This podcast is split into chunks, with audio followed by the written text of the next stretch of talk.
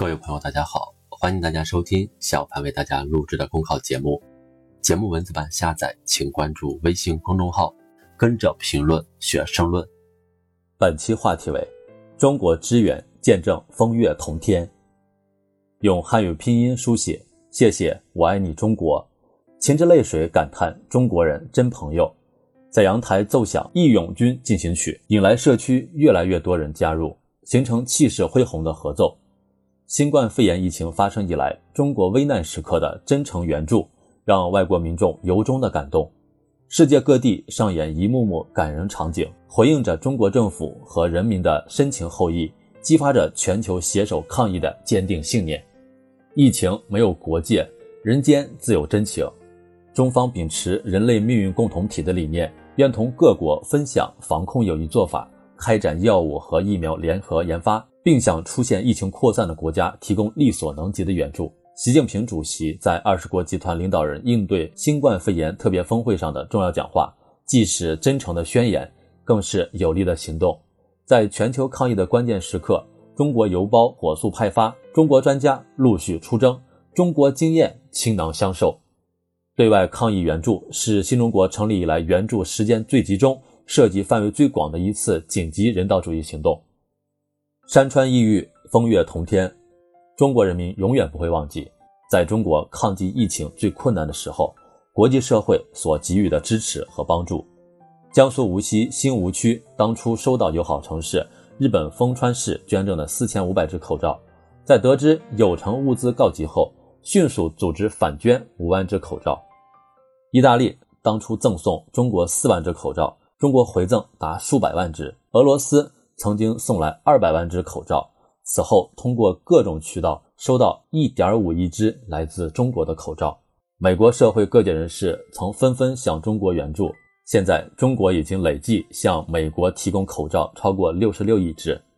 统计显示，中国已经或正在向一百五十多个国家和国际组织提供急需的医疗物资援助，并积极为各国在华进行商业采购提供便利。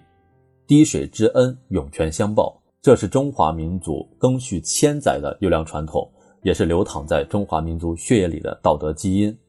新冠肺炎疫情在全球蔓延，给人民生命安全和身体健康带来巨大威胁。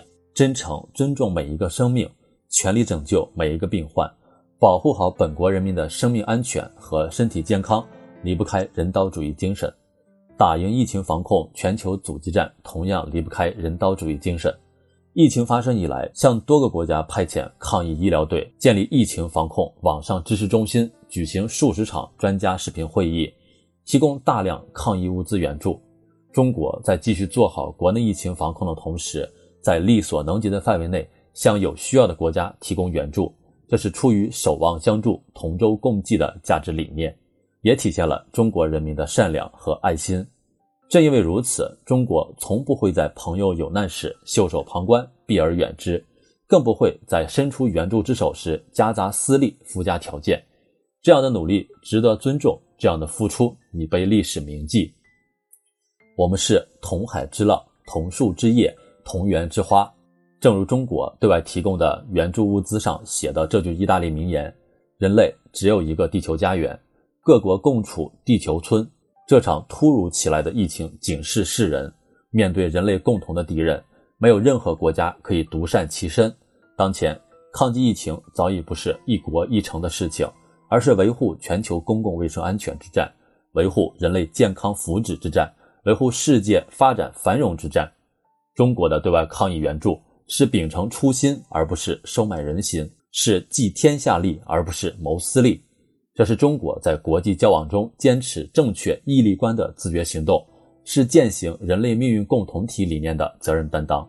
在全球疫情大考面前，没有哪个国家可以孤军奋战，没有任何地方能成为世外桃源。人类是一个休戚与共的命运共同体，不是政治性的宣誓，而是每天发生在我们身边的现实。只有每个国家都有效地控制疫情，全球才有公共安全可言。正因为如此，中国尽己所能帮助他人，愿望是真诚的，行动是自觉的。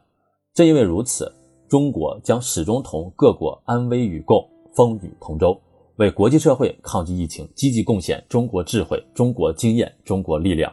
因为我们知道，只有各方携手同心，才能实现战役完胜。